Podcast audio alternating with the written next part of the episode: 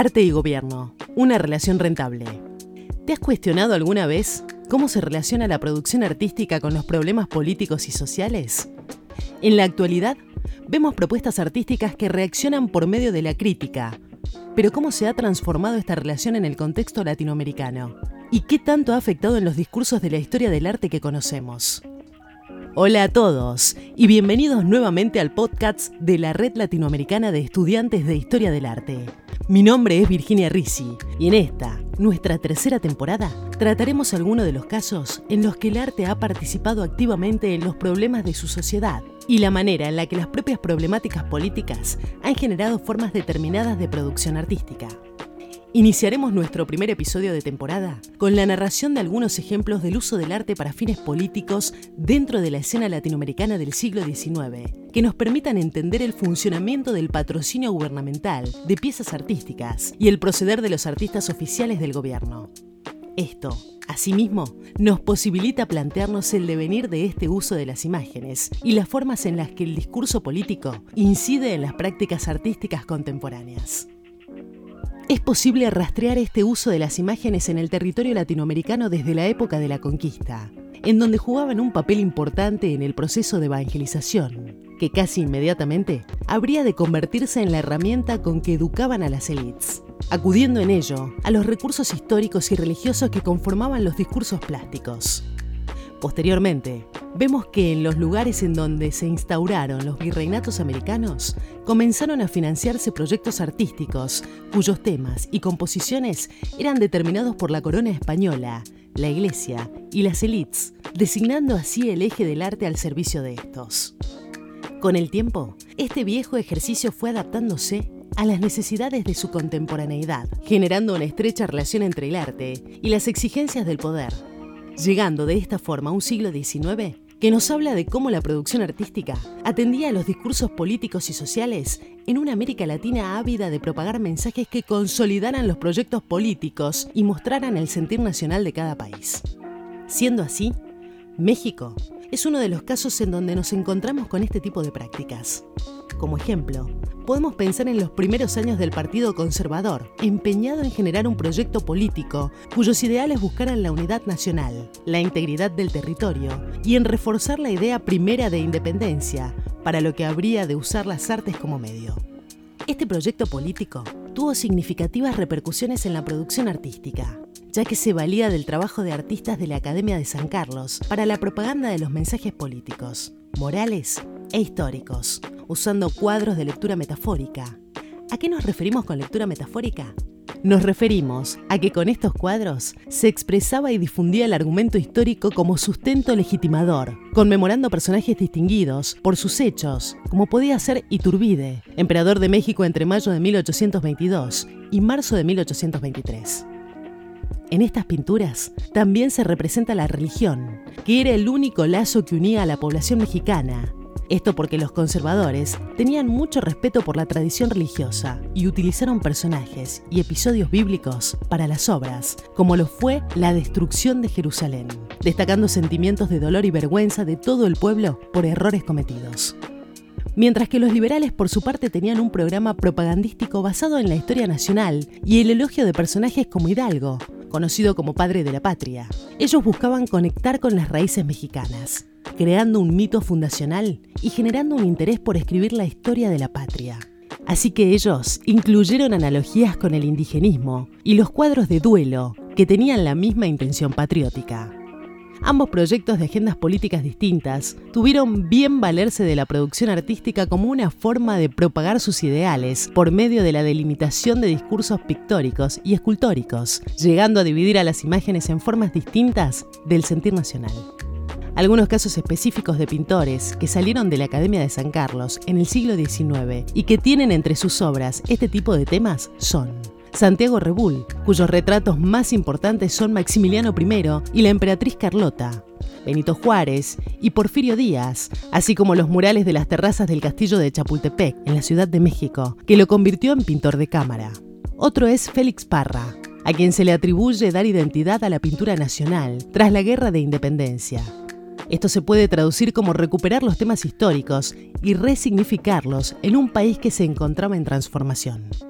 Finalmente, tenemos a José María Velasco, conocido como un exponente del paisajismo, generador de la geografía mexicana y uno de los principales actores en la concepción de la identidad nacional. Su participación en esto último se vuelve importante al sugerirle a la academia y con ello al gobierno mismo que las artes plásticas debían mirar los tipos, las costumbres y los paisajes mexicanos, así como los personajes y sucesos del pasado prehispánico, para conformar con estos las imágenes de la identidad nacional. Moviéndonos un poco en el territorio latinoamericano y ubicándonos en Colombia, nos encontramos con prácticas similares en esta relación entre la producción artística y el poder. Uno de los casos en particular es el taller de los Figueroa, que ejemplifica cómo funcionaba el patrocinio. Aquí las obras estaban financiadas por élites españolas y debían seguir las directrices marcadas por la Iglesia y el poder en curso. Seguir estas pautas consolidaba a artistas de la corona como José Figueroa. Figueroa, al igual que sus antecesores, inicia su profesión artística trabajando para el virrey y haciendo retratos a marqueses. Sin embargo, tuvo que enfrentarse a un periodo de conflicto político y social que vino con la llegada del siglo XIX y que resultó en el grito de independencia de 1810, perjudicando el trabajo de Figueroa y de otros artistas del momento. Para el año de 1819, y con la continua atención política, Figueroa realiza un cuadro de Pablo Murillo, un marqués de la corona española conocido bajo el título de El Pacificador. Sin embargo, en cuanto llega a sus oídos la noticia del triunfo del ejército libertador, cambia sus planes y detiene el trabajo que ha estado desarrollando para ilustrar sobre el mismo cuadro una imagen de Simón Bolívar, plasmando a sus costados una alegoría de América por medio de la India de la libertad. Una mujer de ropajes blancos, que porta una corona de plumas blancas y sostiene un arco y flecha, esta pintura conmemora acertadamente el triunfo, al mismo tiempo que despierta dudas al analizar la producción. De cualquier manera, al igual que en otros países de Latinoamérica, se vive un paralelismo entre Colombia y México difícil de pasar por alto. Ya fuese los conservadores tomando la imagen de Iturbide, los liberales tomando a Hidalgo o Figueroa destacando la figura de Bolívar, en estos tres casos se buscaba transmitir un mensaje nacionalista y político por medio del arte. Estas formas de emplearlo como propaganda ponen de manifiesto la intención de construir desde las artes una historia nacional y despertar así el espíritu nacionalista según sea el discurso político. Este ha sido el final del primer episodio. Les agradecemos habernos acompañado y les esperamos en la segunda parte, donde discutiremos el lugar que ocupa hoy el arte en relación con la escena política contemporánea. Los invitamos a seguirnos como Red Lea en Facebook e Instagram y formar parte de nuestra comunidad de YouTube, en donde podrán encontrar más de las conversaciones y demás propuestas de la red. Mi nombre es Virginia Risi. Hasta la próxima. Você já questionou como a produção artística se relaciona com os problemas políticos e sociais? Atualmente vemos propostas artísticas que reagem através da crítica mas como essa relação se transformou no contexto latino-americano, e em que medida isso afetou os discursos da história da arte que conhecemos. Olá a todos e bem-vindos de volta ao podcast da Rede Latino-Americana de Estudantes de História da Arte. Meu nome é Gabriel e nessa nossa terceira temporada, e primeira em português, discutiremos alguns dos casos em que a arte participou ativamente dos problemas de sua sociedade e da forma como as próprias questões políticas geraram formas particulares de produções artísticas. Começaremos nosso primeiro episódio da temporada com a narração de alguns exemplos do uso da arte para fins políticos dentro da cena latino-americana do século XIX, que nos permitirão compreender o funcionamento do patrocínio governamental de obras de arte e as ações de artistas oficiais do governo. Isso também nos permite considerar a evolução deste uso de imagens e as formas como o discurso político afeta as práticas artísticas contemporâneas. É possível rastrear esse uso de imagens em território latino-americano desde o momento da conquista, quando elas desempenharam um papel importante no processo de evangelização, que quase imediatamente se tornou a ferramenta utilizada para educar as elites, aproveitando os recursos históricos religiosos que compunham os discursos plásticos. Posteriormente, vemos que nos lugares onde foram estabelecidos os vice-reinos da América Espanhola, começaram a ser financiados projetos artísticos cujos temas e composições foram determinados pela coroa espanhola, a igreja e as elites, designando assim o eixo da arte a serviço deles. Com o tempo, esse antigo exercício foi se adaptando às necessidades de sua contemporaneidade, gerando uma estreita relação entre a arte e as exigências do poder, chegando assim a um século XIX que nos conta como a produção artística respondia aos discursos políticos e sociais na América Latina, ávida por propagar mensagens que consolidassem projetos políticos e mostrassem os sentimentos nacionais de cada país. Como exemplo, podemos pensar nos primeiros anos do Partido Conservador do México, que estava determinado a gerar um projeto político cujos ideais buscavam a unidade nacional, a integridade do território e reforçar a ideia original da independência, para a qual usaria as artes como meio. Esse projeto político teve repercussões significativas na produção artística, pois utilizou o trabalho de artistas da Academia de São Carlos para propaganda de mensagens políticas, morais e históricas, utilizando pinturas com uma leitura metafórica. E o que queremos dizer com uma leitura metafórica? Bem, queremos dizer que essas pinturas foram usadas para expressar e divulgar o argumento histórico como um apoio legitimador comemorando figuras distintas como Iturbide, imperador do México, entre maio de 1822 e março de 1823. Esses quadros também retratavam a religião, que era o único vínculo que unia a população mexicana, porque os conservadores tinham grande respeito pela tradição religiosa e utilizavam personagens e episódios bíblicos para as obras, tais como a destruição de Jerusalém, destacando sentimentos de dor e vergonha de todas as pessoas pelos erros cometidos. Os liberais, por outro lado, tinham um programa propagandístico baseado na história nacional e no elogio de personagens como Hidalgo, conhecido como Padre de la Pátria, ou em português, o Pai da Pátria. Eles procuraram se conectar com as raízes mexicanas, criando um mito fundador e gerando interesse em escrever a história da pátria.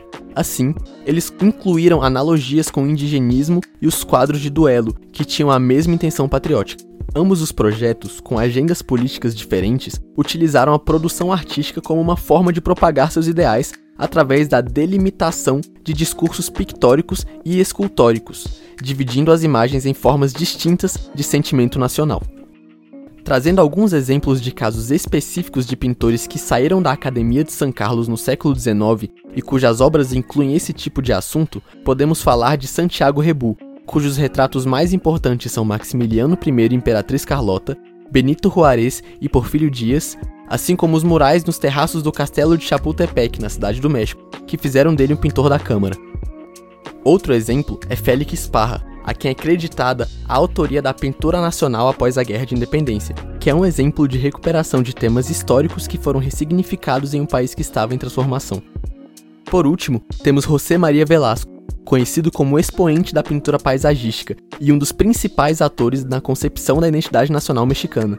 Sua participação nessa última tornou-se importante quando sugeriu à academia e com ela ao próprio governo que as artes plásticas deveriam olhar para os tipos, costumes e paisagens mexicanas, assim como os personagens e eventos do passado pré-hispânico, a fim de criar imagens de uma identidade nacional. Avançando um pouco mais na nossa América Latina, nós chegamos na Colômbia. Aqui, encontramos práticas semelhantes nessa relação entre a produção artística e o poder. Um exemplo particular é o de Taller de los Figueroa, que exemplifica como o clientelismo funcionou nesse caso. Aqui, as obras foram financiadas por elites espanholas e tiveram que seguir as diretrizes estabelecidas pela igreja e o poder vigente. Seguindo essas diretrizes, consolidaram artistas da coroa como José Figueroa. Figueroa, como seus antecessores, começou a profissão artística trabalhando para o vice-rei e fazendo retratos de marqueses. Porém, ele teve que enfrentar um período de muito conflito político e social que veio com a chegada do século XIX, que resultou no Grito de Independência em 1810, prejudicando o trabalho de Figueroa e de outros artistas da época.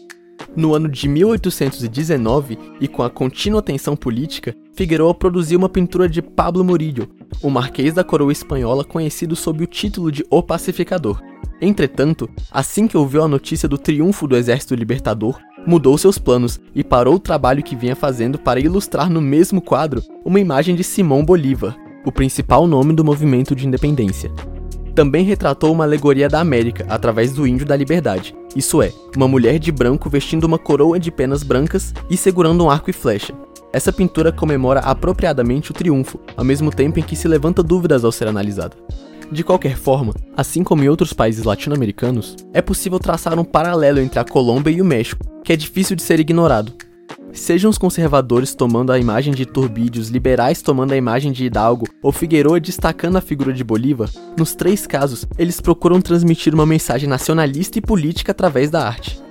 Essas formas de utilizar a arte como propaganda destacam a intenção de construir uma história nacional a partir das artes e, assim, despertar o espírito nacionalista, dependendo do discurso político. Terminamos por aqui o nosso primeiro episódio. Agradecemos por terem se juntado a nós e esperamos vê-los na segunda parte, onde discutiremos o lugar da arte hoje em relação à cena política contemporânea. Convidamos também você a nos seguir como Rede Lerra no Facebook e no Instagram, e a fazer parte da nossa comunidade no YouTube, onde você poderá encontrar mais conversas e outras propostas da rede. Meu nome é Gabriel e nos vemos na próxima vez.